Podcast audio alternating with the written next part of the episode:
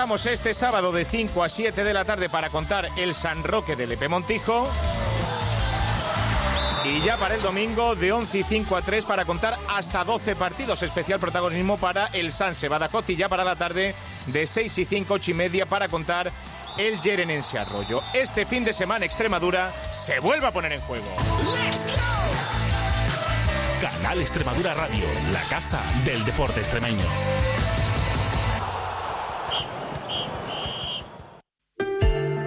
A partir de ahora tienes una cita con la igualdad en Canal Extremadura Radio con Luz Carmen Herrera. En Iguales daremos voz a quienes tengan algo que aportar a la igualdad en la región. Miraremos con lupa el pasado para entender el presente y debatiremos sobre las conquistas que le vamos haciendo al machismo. ¿Te apetece escucharnos? Iguales. Iguales. Todos los viernes a las 8. Canal Extremadura Radio. Hablando y escuchando en igualdad.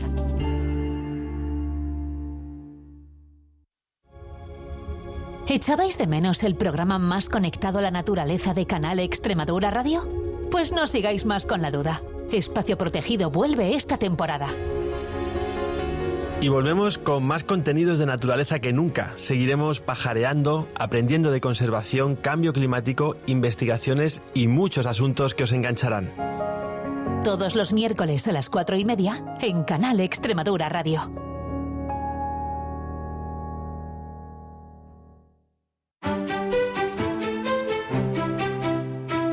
Tuvo que llegar una pandemia. Tuvo que cambiar el mundo para recordarnos lo importante que son nuestros mayores. No queremos volver a cometer el mismo error y por eso nació Palabras Mayores.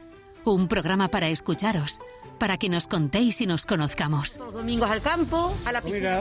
cada uno contaba su historia. En la plaza. Y llega un señor. con- Guadalupe Jerez se pone ahora al frente de este proyecto para darle voz a la experiencia de los mayores extremeños. Palabras mayores. Todos los días de lunes a viernes a las 5 y 5 de la tarde. Canal Extremadura Radio. Tu vida.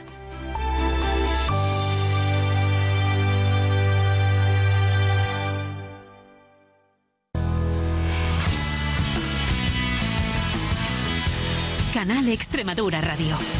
Escucha la música de la banda sonora de tu vida.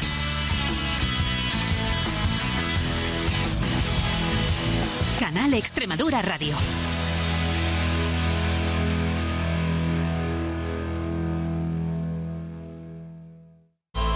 Si te gusta cantar y te apetece pasar un rato divertido, envía un WhatsApp al teléfono 642-933-478. Súbete y canta. Estreno muy pronto en Canal Extremadura Televisión.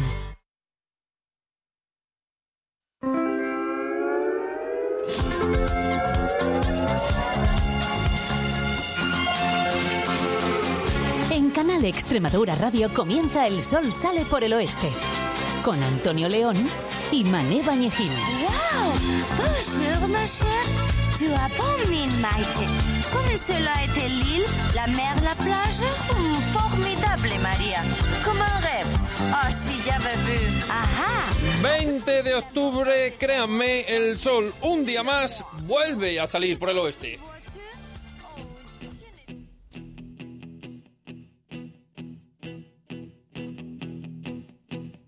Wake up, well, I know I'm gonna be, I'm gonna be the man who wakes up next to you. When I go out, yeah, I know I'm gonna be, I'm gonna be the man who goes along with you.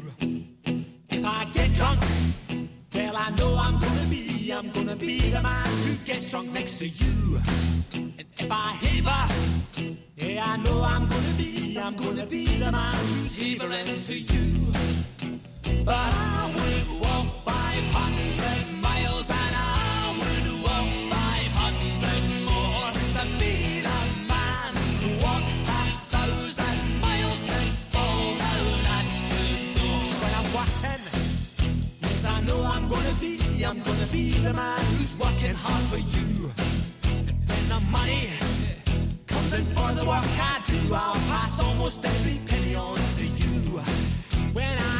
Oh, I know I'm gonna be, I'm gonna be the man who comes back home to you.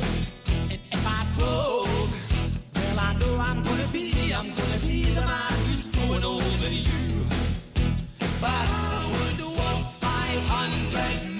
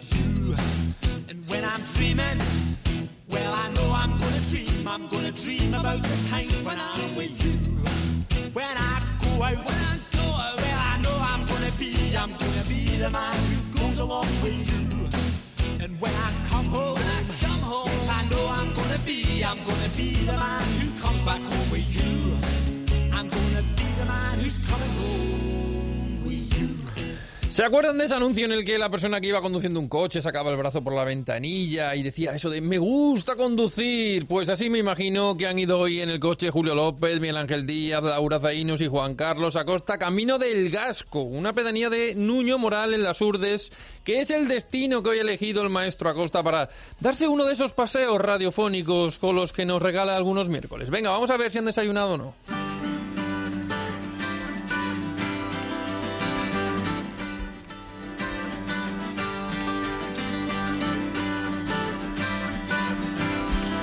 Juan Carlos Acosta, no sabéis la envidia que me dais. ¿Qué tal el viaje? Buenos días. Pues muy bien, un poco accidentado, porque sabes que esto, la Surde está en un sitio muy- que hay que subir, bajar, las curvas, todo esos sitios, pero muy bonito. Es un lugar precioso, Bañequil. Y haces muy bien en tener mucha envidia, tienes más que sobradas mm, y fundadas envidias, porque esto es una preciosidad. Porque sabes que además en la Surde, que es ese lugar tan mágico, tan bonito, con esa vegetación tan autóctona, con ese. Bueno, bueno, estamos en Nuño Moral, estamos en la carretera, hay mercadillo. ¿Qué te parece? Con lo que a ti Anda. te gustan los mercadillos.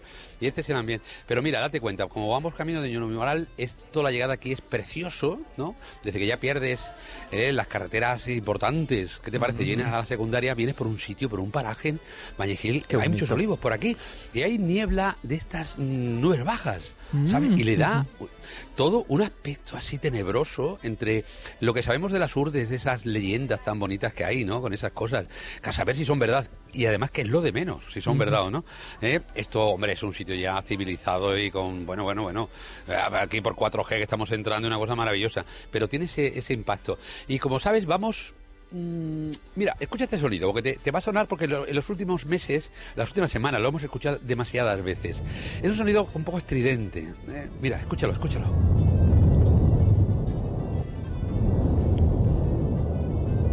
¿Sabes qué es? Me recuerda al volcán de, de La Palma, ¿no? Así ese sonido, Claro, sí. sí, sí. Es que vamos al Gasco, ¿sabes? Que allí dicen, Ah. cuentan la leyenda que hay un volcán ¿eh? en el Gasco. Otros dicen que no, que no es un volcán, que es un meteorito. En fin, nosotros, mira, no vamos a desmarañar el asunto ni muchísimo menos, porque pa- ¿para qué? Porque mitad y mitad, no vamos, vamos a quedar empate. Pero estamos aquí con la gente que nos está mirando diciendo, ¿qué hacen aquí los de la radio? Y hemos parado en Nuño Moral porque luego ya sabes que a menos cuarto vamos a hablar con el alcalde. Y después a partir de la una vamos a tener invitados de la gente que conoce muy bien el Gasco. Son pocos. Son pocos, pocos pelos, pero muy bien peinados, ¿sabes? Muy bien. Vamos al centro de interpretación y este es el sonido que hoy nos deja la mañana de Canal Extremadura Radio, cuando es ese día que es eh, como festivo para el sol, ¿sabes? Porque salimos, salgo yo y Zaino, ¿no? Sí. Nuestros técnicos, ¿no? Pero bueno, es el día en que queremos mirar a nuestros extremeños a los ojos, preguntarles cómo le va, cómo es el lugar en el que ellos nacieron, vieron la luz y en el que habitan, por qué están aquí, por qué siguen aquí, qué es lo bueno que tienen, qué podemos ver, qué podemos visitar, en fin, traernos en la mochila de la vida todas esas sensaciones para después poderlas llevar a la casa de todos los extremeños a través de esta nuestra radio. ¿Qué te parece? Pues y eso es lo que vamos a hacer o intentar hacerlos con el mejor de nuestros, bueno, nuestro mejor presagio, porque estamos en un sitio que ya tiene su magia, que ya tiene su, bueno, pues estamos en Nuño Moral, tiene apenas 1436 almas y después nos subimos al Gasco rápidamente, pero antes, como digo, hablamos desde un ayuntamiento que es precioso, es muy bonito porque es muy de aquí con la arquitectura popular. Luego nos vemos para hablar del Gasco, para hablar sobre todo de Nuño Moral y a la una nos encontramos allí con la gente. ¿Te parece? Pues muy bien, Juan Carlos, pues muchas gracias. Enseguida, como Oye, dice, dime. Cuando, puedas, hazte un hueco en tu enmarañada agenda familiar. Sí. ¿eh? Ya sabes que, que tú eres un hombre de, de muchas cosas que hacer y te vienes por esta zona porque es un lugar mágico. ¿eh? Es mágico. Ya Es la, última vez, Juan Carlos, Sí. fue hace un par de años o tres y lo pasamos en grande. Pero hay que volver Sí. siempre a estos sitios que te gustan tanto, Hay que volver, hay que volver. tanto. que- que- Eso que dice la canción, el lugar donde seas feliz no has de volver, no lo lleves a rajatabla. Hoy estamos en las Urdes, estamos en pleno corazón de Extremadura. El municipio son Nuño Moral y 11 aldeas o alquerías. ujú. y, y que es un lugar mágico, mágico. Está la gente desayunando aquí tan tranquilo, no quiero molestarle. No, no, no El moleste, café Juan Carlos, no- no moleste, Sa- Sagitario, no, le- no voy a decir nada, están las chicas y. Bueno, Juan Carlos, pues nada. Luego Que- nos encontramos. Venga, enseguida volvemos contigo a eso, como has dicho, de menos cuarto, pero antes tenemos que hacer más cosas. Por ejemplo, llamar a José Luis Mosquera, el director de cuadernos de Tierra Adentro, que ya sabéis que los miércoles se pasa por aquí un, un ratito para hacernos una pregunta sobre el programa que se emitió el sábado. La metodología del concurso es muy fácil. Él pregunta, ustedes responden y el primero que lo haga, pues se lleva un libro.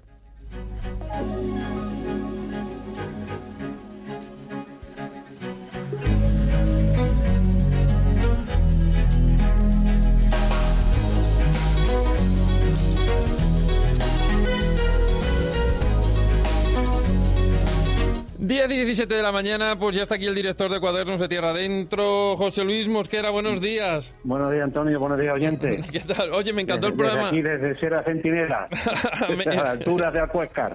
Qué bueno. Me, me encantó el programa del otro día, ¿eh? De cómo el español se fijó en Extremadura. Bueno, bueno, pues nada. eh, yo la verdad es que a veces me asusto de lo fácil que lo pongo para que nuestros amigos del campo se lleven eh, un libro excelente sobre los pueblos de colonización en Extremadura. Y hoy no iba a ser menos. Así que. José Luis, voy a decir primero el teléfono, ¿vale? Para que nos manden el WhatsApp, que luego para que lo vayan apuntando. vale, Venga. fenomenal. 699 80 41 30. Repito, 699 80 41 30. José Luis, venga, vamos con la pregunta. Bueno, la pregunta esta mm, está tirada, está tirada. ¿Sí?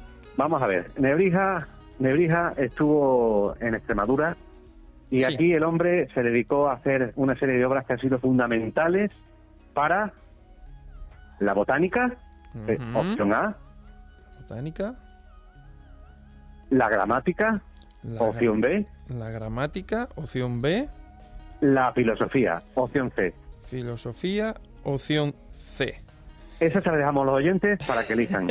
Hoy va tipo formulario, A, B o C. Vale, o sea, Así eh, que, eh, bueno, ahí lo dejo. Más fácil imposible para ganar un libro. desde luego. El, el libro, José Luis, ya sabes, le decimos, es un libro que editáis allí en la Consejería de Agricultura, ¿verdad? Sí, sí, quizás sea el, el mejor libro o uno de los mejores libros que se ha editado en España sobre los pueblos de colonización. Lo que pasa que, en nuestro caso, obviamente, es sobre los pueblos que hay en Extremadura. Así que es un libro que aúna, pues, territorio, arte, ingeniería, historia, eh, sociología, en fin, eh, un estudio bastante arquitectura, bastante completo acerca de nuestros pueblos de colonización. Bueno, pues venga, si sabéis, apuntad el teléfono 699 80 41 30. Opción A, botánica. Opción B, gramática. Opción C, filosofía. Me estoy, me estoy recordando del programa, eh, José Luis, y claro, es que también, aparte de la figura de Leo Antonio de Nebrija, mm, destacabais mucho la de Juan de Zúñiga, que, eh, que claro, que también era un extremeño importante Hombre. en esa época. Eh, eh, hombre, no- hoy no se estila tanto, hoy son las grandes corporaciones eh, y ciertas entidades bancarias y tal las que, entre comillas, apadrinan, hacen de mecenas de, bueno, de artistas y de, de personas que, la ciencia, pero eh, en el mundo de la Baja Edad Media y el Renacimiento eran particulares, generalmente eran particulares con mucho parné y nobleza. Y Juan de Zúñiga era uno de ellos. Juan de Zúñiga fue un gran mecenas, un, un príncipe que se adelantó al Renacimiento y que en Extremadura, pues el tío apadrinó a un montón de intelectuales y formó en torno a él una academia, eh, bueno, que, que, bueno, que denota que Extremadura en, en, la Baja Edad Media y el, inicio del Renacimiento, el siglo XV, principios XVI, pues fue, eh, bueno, pues fue una región de una intensa actividad científica y cultural, porque no fue solo Juan de Zúñiga, ¿eh? Hubo otros nobles y la Iglesia que tuvieron muchas iniciativas de este tipo y aunaron en torno así a cantidad de intelectuales. Así que lo que pasa es que llegó la guerra eh, con Portugal y se fue todo al traste. José Y nos Luis, no te vayas. Sí, te, te iba, te iba a decir, te iba a decir que no te vayas porque es que están llamando por teléfono. No queremos la llamada, lo que queremos es que nos mandéis un audio de WhatsApp, ¿vale? Perdona que te haya interrumpido, José Sí, Luis, sí, era sí, porque, claro, ya la gente quiere participar y le estábamos aquí impidiendo que, que lo hiciera. Que mientras Lo que te comentaba, que, que Extremadura eh, fue el- un centro de, de las artes y de las letras y de la ciencia hasta que empezamos a guerrear con Portugal y se transformó Extremadura en una tierra de frontera y esa ya es otra historia, más amarga, eh, pero historia al fin y al cabo. Perfecto. Oye, mientras esperamos ese, ese audio que está a puntito de caer, estoy seguro, voy a poner un fragmentito del cuaderno de Tierra Dentro del otro día. Venga. Elio Antonio de Nebrija era lebrijano de nacencia, hijo de la Andalucía mal hablada, a juzgar por lo que comentaban sobre él los eruditos de la corte. Para colmo, Nebrija redactó sus gramáticas de latín y del castellano entre rústicos extremeños, que tampoco parlaban a la cortesana manera. Y esta gran hazaña de las letras se la pudo permitir a la sombra de un mecenas singular, el placentino don Juan de Zúñiga, extremeño de inquietudes culturales y científicas sin fondo, como se le exigía a todo un príncipe del Renacimiento, con el valor añadido de que ese Renacimiento aún no había apenas asomado la patita en las universidades del reino y tampoco en palacio. Qué maravilla, José Luis. Qué, ¿Cómo disfrute, ya te digo, del, del cuaderno del otro día? Que nada, bueno, a la espera estamos. Eh, si llegan las respuestas te llamamos y todo ese tipo de cosas. Si no ponemos el audio, ya sabemos que el primero que se lo lleva y, ya está. Eh, ya tenemos en el horno el siguiente programa. Eso. Ya lo estamos preparando para que nuestros oyentes el sábado por la mañana se levanten con un poco más de conocimiento de nuestra Extremadura rural. Perfecto, pues háganme caso, no dejen de escuchar Cuadernos de Tierra Adentro los sábados en la radio y a cualquier hora en la aplicación y la web de Canal Extremadura. Un abrazo.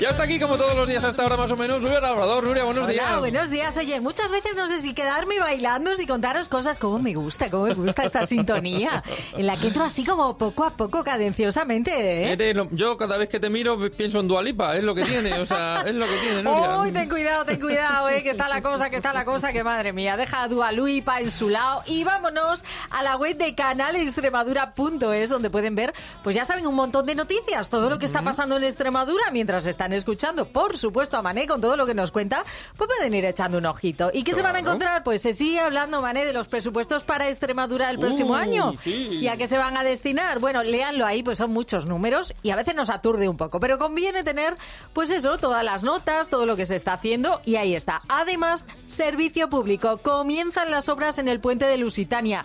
Y una pregunta en nuestra web, ¿cómo afecta a personas y a vehículos? Bueno, pues se van a alargar durante 10 días y nos dicen que para los coches se va a cortar un carril de lunes a viernes mientras duran los trabajos en la capital autonómica, ya saben, en Mérida. Este puente de Lusitania es ese nuevo que cruza todo. Bueno, bueno, ya no está nuevo, pero, Ay, ya bueno, no está nuevo. Pero para sí. la gente que se haga una idea. Y, y además es el eje central, porque además como las consejerías están al lado, hay que entrar, hay que salir, y entonces digamos que está en el medio, es el que más utilizamos. Un follón, un follón. Entonces, si está cortado, pues hay que buscar otras alternativas. Ahí y bueno, es, muy bien, has es. hecho muy bien en avisarnos. Se va a cortar de lunes a viernes mientras duren los trabajos eh, para los coches, pero solamente un carril, ¿eh? sigue el otro, con lo cual paciencia que pasar se pasa. y para los peatones, de lunes a jueves está cerrado por la mañana hasta las 6 de la tarde y los viernes de 8 a 3. Los fines de semana pueden venir a pasearlo, no hay problema. No, y luego a partir de las 6 para la ruta del colesterol, pues perfecto. También, sabes, también, nos hombre, que hay que hacer deporte. Pero Sí. bueno, vamos a las tendencias, si te parece, que Sí, tenemos por sí, ahí por sí. Twitter. Y una de las que nos gusta mucho, ya lo hablábamos ayer, es el hashtag saca pecho, asociado a la necesidad de estar vigilantes en el tema del cáncer de mama, que bueno, que como ya hablábamos ayer, celebró su día y bueno, continúan esos ecos. Pero además, varios nombres, y este entre ellos es tendencia también el hashtag Victoria Federica, bueno, que parece que se ha alquilado un pisito muy mono para Ey, independizarse.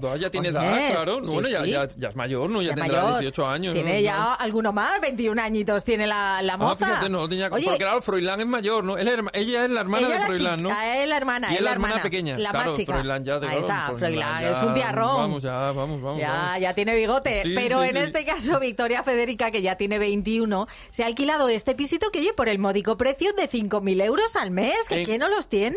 5.000 euros al mes. Pues ya te Una digo yo que no se casita. ha alquilado un aluche. No, no, no, no. va a ser no, que no. no. En fin, para quien no sepa quién es, esta chica, mm, en este caso, Josephine barra baja table, lo deja clarito.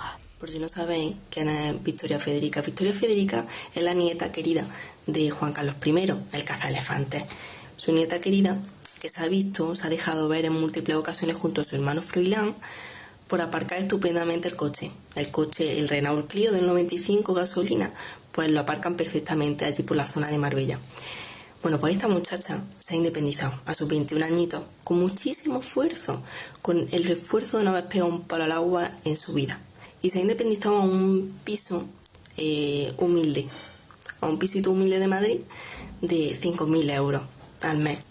Como comprenderéis, esto representa a la perfección, estupendamente, al pueblo español, sobre todo a su juventud, que a pesar de dedicarle cada vez más tiempo, esfuerzo y dinero a su estudio, están condenados a trabajos precarios que no le permitan Bueno, precarios y en muchos casos los jóvenes casi forzados, pobres Oh, sí, míos. oh, sí, oh, pues sí. claro, le han llovido las críticas. Muchos son los que se han sumado a esta y, por ejemplo, Mary, Mary, así es el nombre, arroba Mary, Mary, Mary. dice, buenos días, un día más que me levanto y no soy Victoria Federica, por lo que tengo que ir a trabajar para pagar el alquiler compartido de un piso que evidentemente vale mucho menos de lo que nos cuesta. También el diputado Gabriel Rufián se ha sumado a las críticas en un tuit. Dice Irene Montero y Pablo Iglesias viviendo en una casa pagada con su dinero tras años de trabajo político y decente y son unos parásitos, pero Victoria Federica alquilándose un piso de 5.000 euros al mes con 21 años y sin trabajo e ingresos conocidos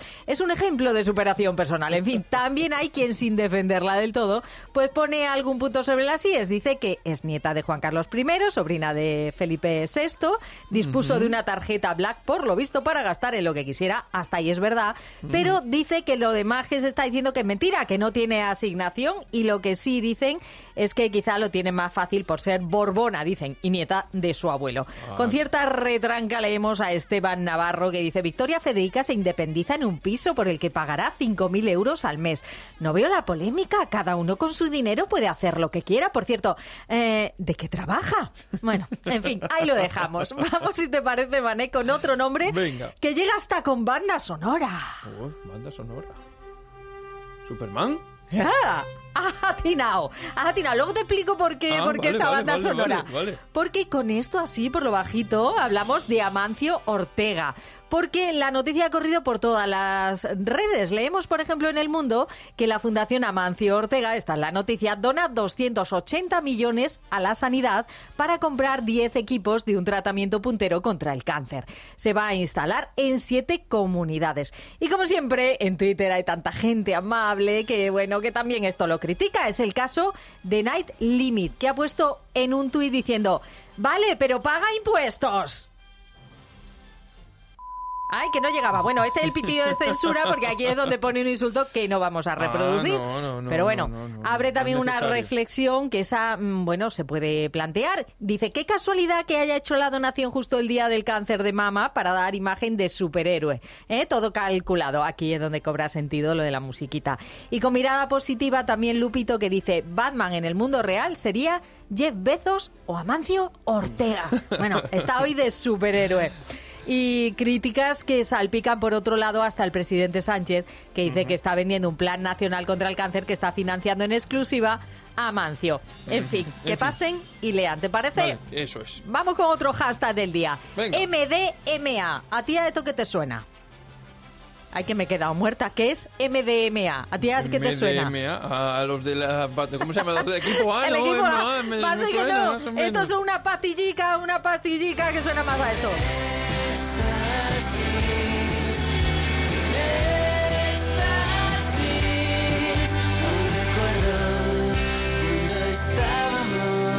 Así.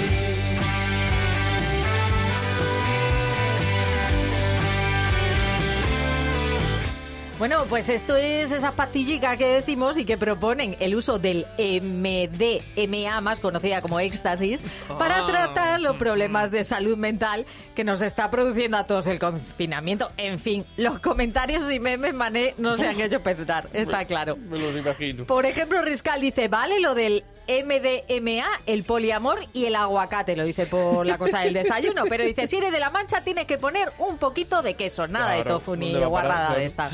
En fin, Chema Uri dice también, en los años 80, apunta, el MDMA era legal en Estados Unidos, hasta el punto que se regalaban con la entrada de algunas discotecas. O sea, Mm. tremendo. Y además se acompañada con un prospecto que avisaba de los riesgos. Bueno, esta, esta parte sí me gusta, que diga los riesgos, porque esto no es cualquier cosa. En fin, otro dice, Roberto Ménez, dice, me levanto un miércoles y MDMA es tendencia en Twitter.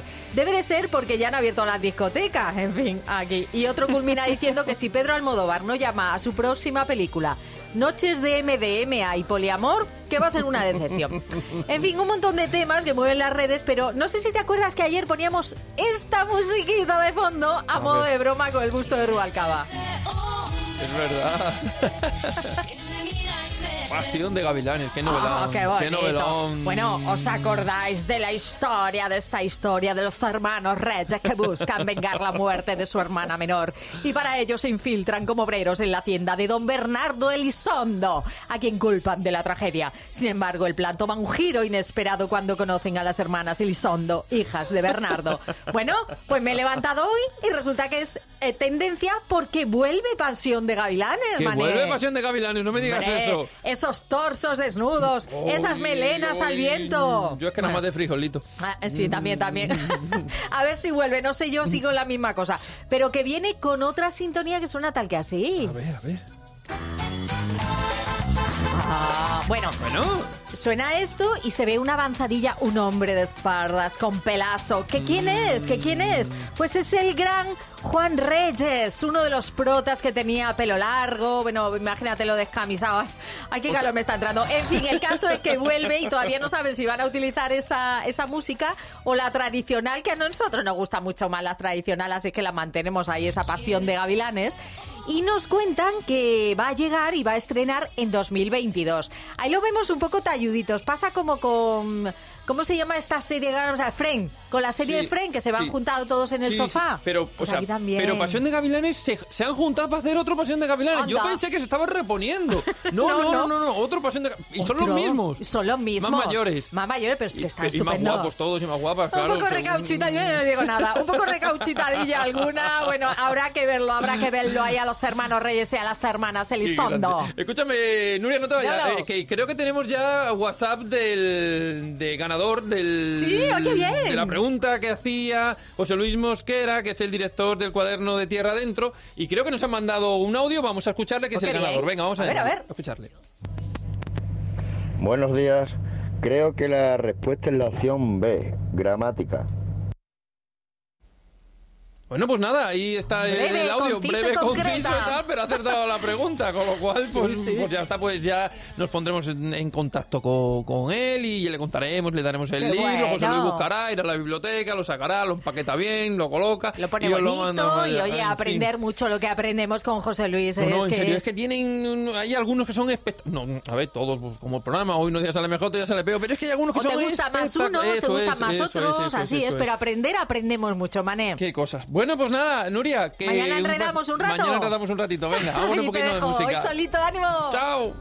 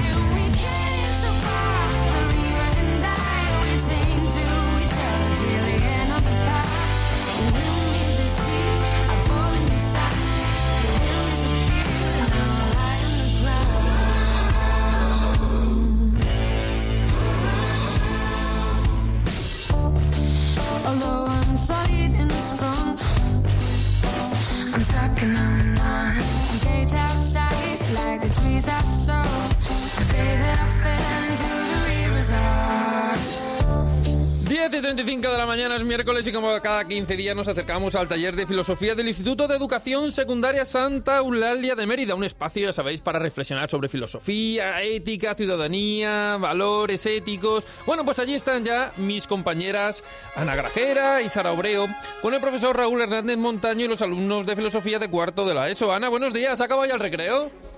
Hola, Mané. Buenos días. Ha acabado el recreo y una compañera, Alejandra, con 15 años, nos acaba de hundir cuando hemos mencionado a Sara como Maquiver y ha dicho, ¿quién es Maquiver? Mundo viejuno es lo que tienen. Un salto generacional importante.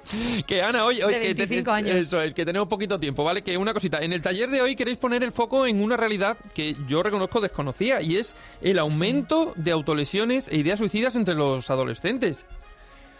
Sí, la verdad es que a nosotros también nos ha sorprendido mucho conocer que esta era la propuesta que ha partido del alumnado. Luego charlaremos si le apetece con Miguel, el compañero al que eh, se le ocurrió proponer este tema que han abordado en clase de filosofía y que además Raúl, el profesor de filosofía que tan amablemente nos recibe en su aula, hoy con público, estaría bien que se notara que hay público, ¿no? No sé, un aplauso para... Eh, bueno, para que Raúl nos exponga algunos datos que nos conecta al resto de personas un poco más ajenas a las sensaciones o inquietudes adolescentes que marca en este caso la Fundación ANAR sobre esos niveles de autolesiones en adolescentes, sobre todo a partir de la pandemia. ¿Te parece, Raúl? Sí, claro, por supuesto. Bueno, buenos días a todos y encantado de que estéis aquí con nosotros. Simplemente comentar un poco pues, cuál es este tema, un tema que creo que trata directamente la realidad del alumnado hoy en día, porque es un tema muy cercano a ellos, como es el tema de las autolesiones. Es un tema que han propuesto ellos, que creo que consideran importante, y es que la semana pasada salió una noticia de la Fundación ANAR, que es una fundación que trabaja por el derecho de los niños y adolescentes, que tiene un número de teléfono gratuito para, pues para defender los derechos sociales, jurídicos de- de- de este tipo de personas.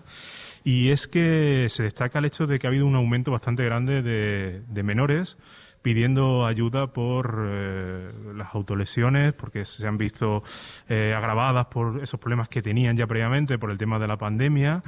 Y claro, esto es un problema que, yo creo que afecta directamente, de, de manera directa o indirecta, a muchos adolescentes y creo que es un tema que, que se puede dialogar, se puede reflexionar y a ver qué conclusiones eh, llegaríamos con él, porque eh, no olvidemos que cuando hablamos de este tema estamos hablando también incluso de un tema de que incluso se podría llegar a cuestiones suicidas también, con lo cual hablamos de un tema bastante serio eh, problemático, por supuesto, y que hay alumnos, hay, hay adolescentes, hay jóvenes que necesitan ayuda.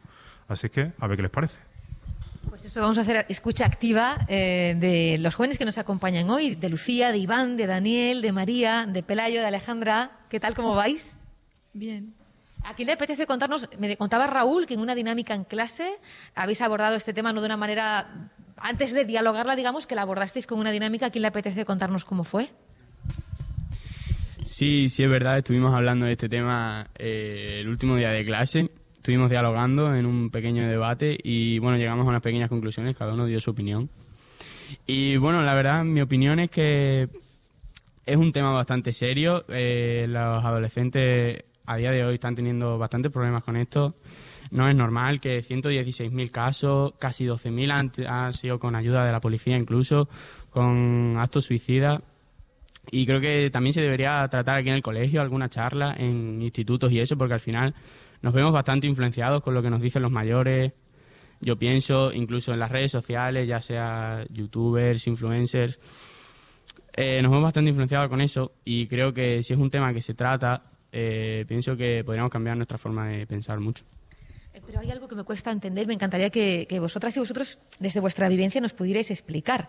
A ver, si alguien le dicen vas a sufrir dolor, solemos huir del dolor, ¿no? O incluso vas a- a participar de una actividad peligrosa para tu vida, pues lo mismo, ¿no? Tendemos a huir de eso.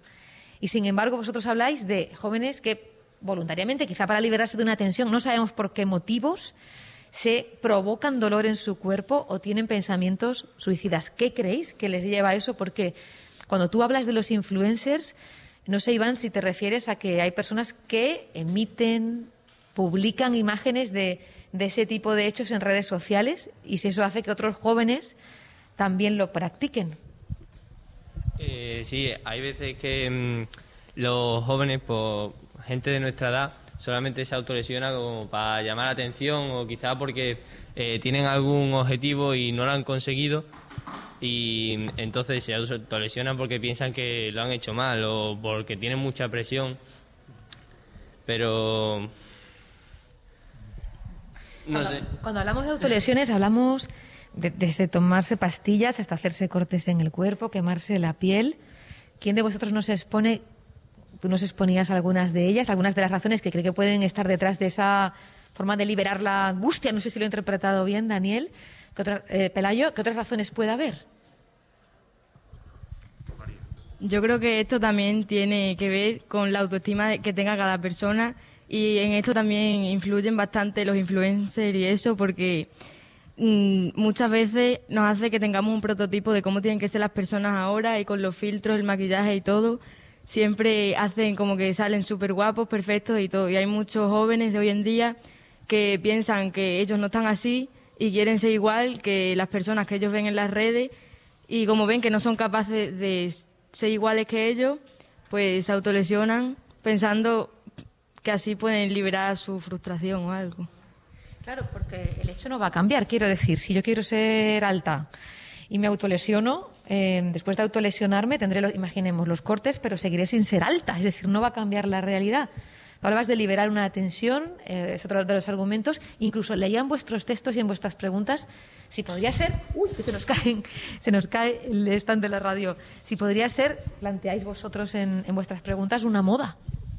Eh, yo, pienso, yo pienso que es depende porque hay personas que lo están pasando mal, entonces no es una moda, es una forma de expresar que están pasando por un sufrimiento y hay otras personas que en cambio eh, sí lo hacen por moda, sino para que le pregunten que cómo está, qué, qué les pasa, etcétera, sin saber cómo- lo que sufren las personas que pasan por ello. Una forma de pedir auxilio. Sí. De llamarlas para que alguien nos ayude. Claro. Sí, así lo interpretas tú, Alejandra. No, yo no lo interpreto así. Yo creo que la salud mental es un tema muy serio y además creo que sea por las razones que sean y, hay mucha gente que, por ejemplo, si manda fotos de, de sus cortes o lo que sea a grupos, puede que sea una llamada de atención, pero creo que es una llamada de atención que se debe tom- de tomarse de una manera muy seria, porque una persona que está sana mentalmente no hace eso.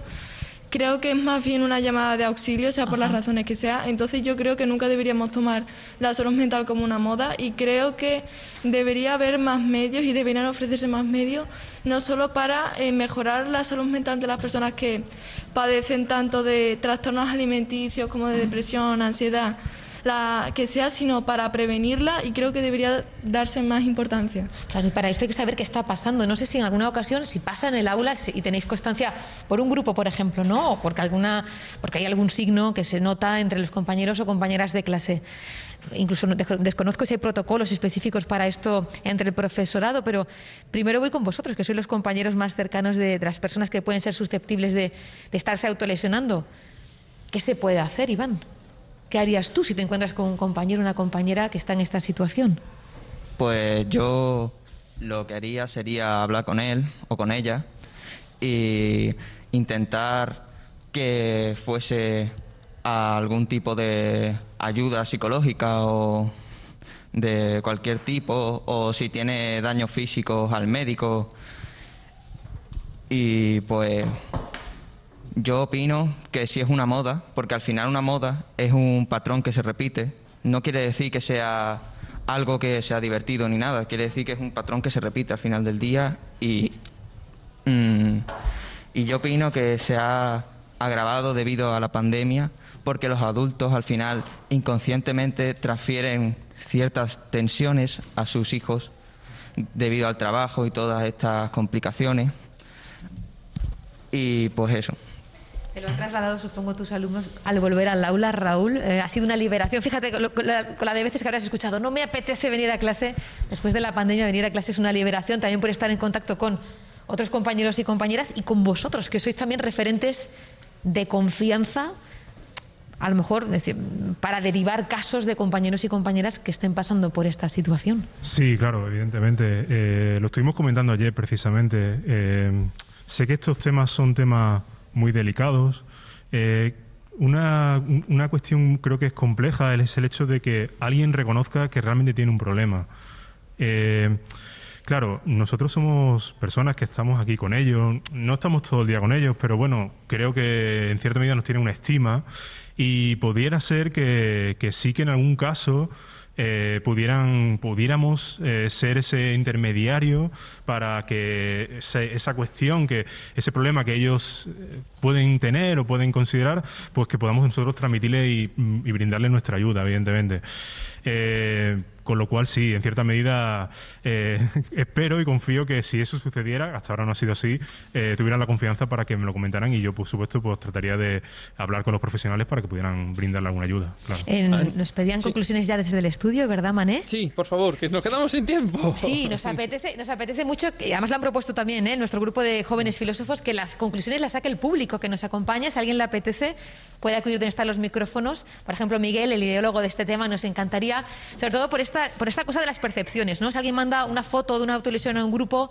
pues saber leer que la persona no está siendo valiente, sino que está teniendo un problema de, de- de salud mental, saberlo detectar y transmitir para, para ayudarle, Miguel. ¿Qué conclusiones sacas de lo que escuchas, de lo que habéis trabajado en el aula? Creo que a las personas que se autolesionan, se pegan, se queman a sí mismas, hay que darles un trato medianamente especial para que mínimamente puedan salir de ese como círculo vicioso que tienen de intento mejorar, no puedo, me vuelvo a autolesionar, intento mejorar, no puedo. Entonces, eh, hay que darles un mínimo trato especial para que intenten salir de este círculo vicioso y puedan volver a tener una vida normal y poder estar sanos al 100%. Respetando el cuerpo, que es respetarse a uno mismo también, Mané. Muchas gracias, Ana. Muchas gracias a todos por este debate tan interesantísimo, esta problemática tan importante que reconocíamos al principio que no, de la que no estábamos atentos. Que volvemos dentro de 15 días a ese taller. Muchas gracias a todos. Un abrazo enorme. Chao. Repetimos, eh, aquí estaremos. Gracias, Mané. Gracias, Chao. compañeros. Gracias a todos.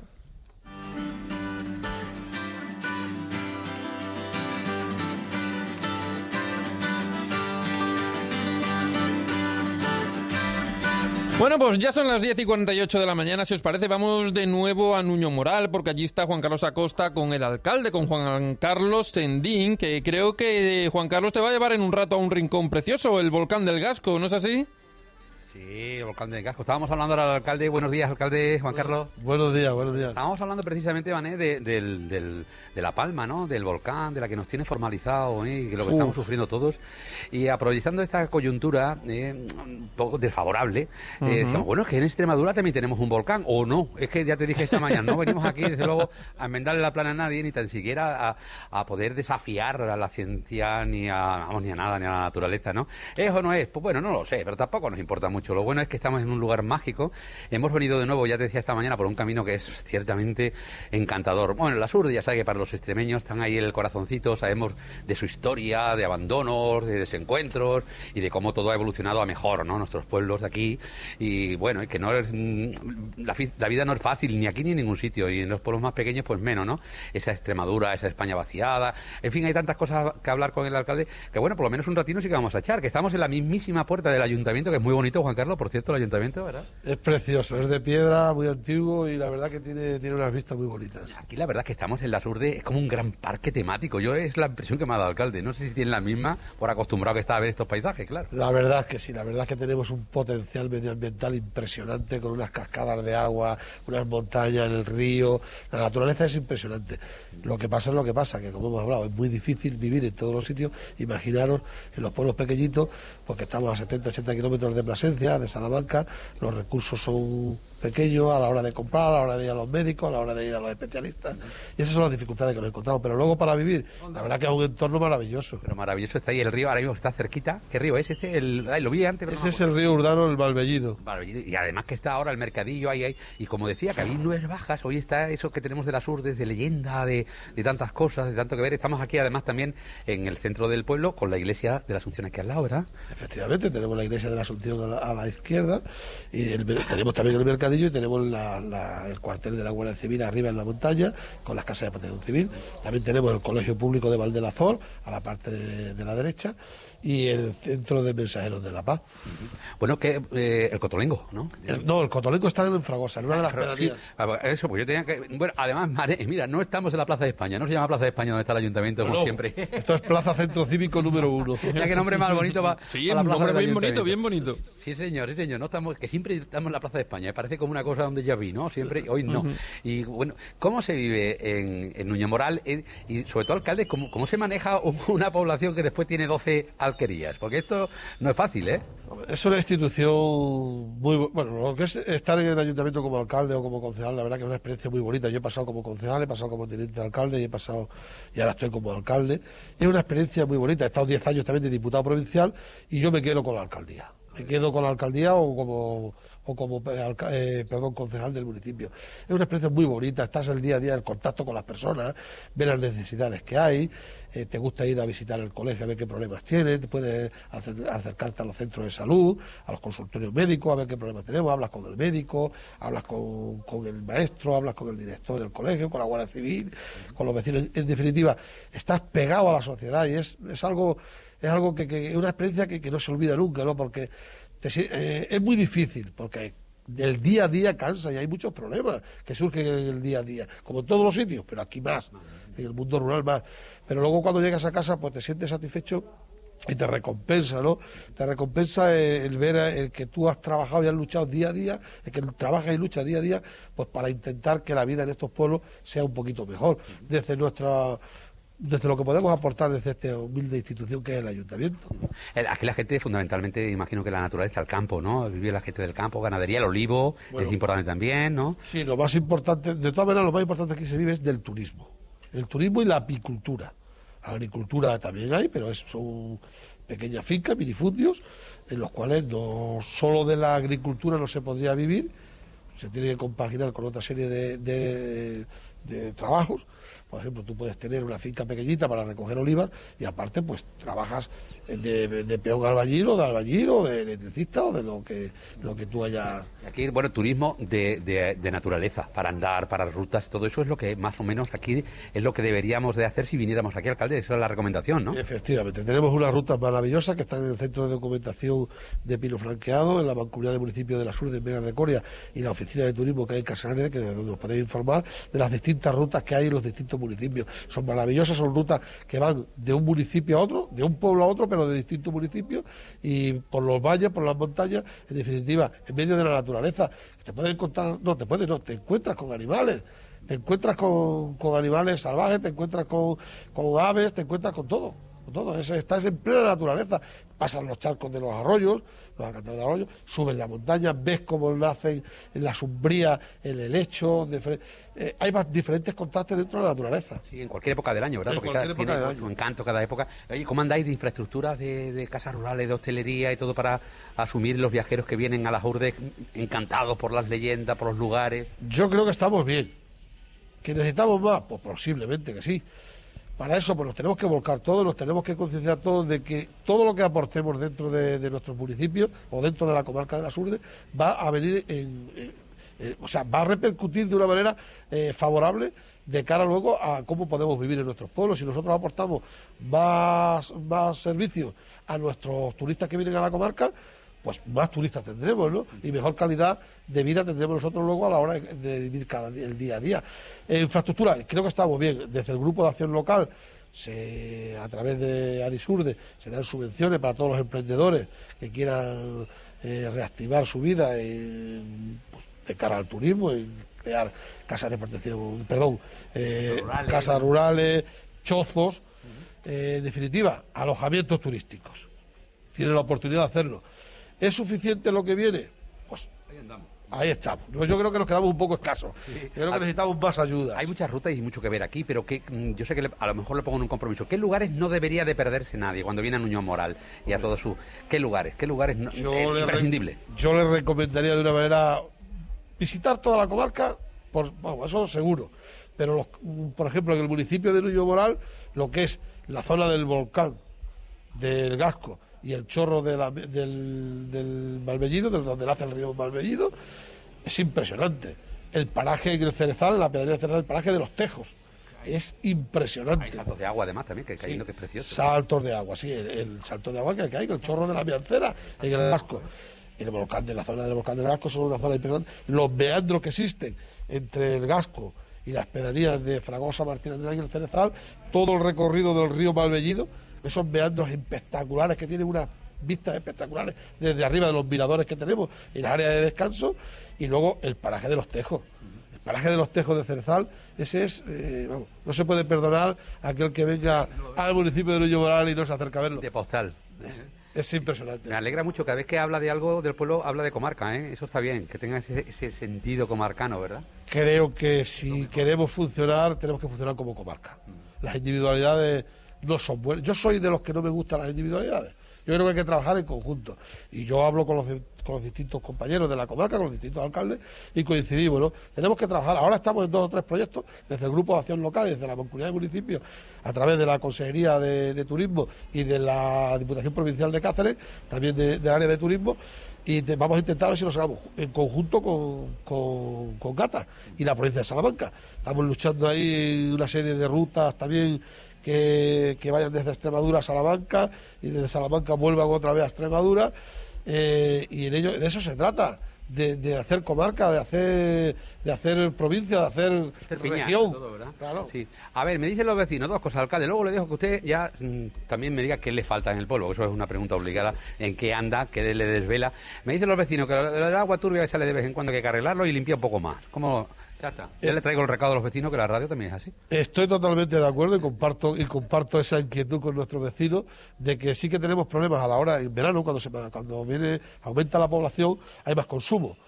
Y luego tenemos otro problema que la gente somos todos eh todos. Somos poco respetuosos con el agua. Yo creo que la valoramos todos poco con la cantidad de agua que tenemos y consumimos mucha. Y sí que es verdad sí que es verdad que son aguas que vienen de, de presas de estancas y vienen a los depósitos. Sí que es verdad que hay veces que tenemos el problema de que sale el agua turbia. Ya estamos trabajando en ello. Tenemos una potabilizadora que la queremos poner en marcha, pero no nos tenemos que olvidar de una cosa. Si nosotros queremos tener buena calidad de agua hay que pagarla y aquí no pagamos el agua. Vamos poquito, la verdad. Pues alcalde, Y en el caso que lo de sepan los vecinos, ¿eh? que estamos en ello ya, que lo estamos arreglando.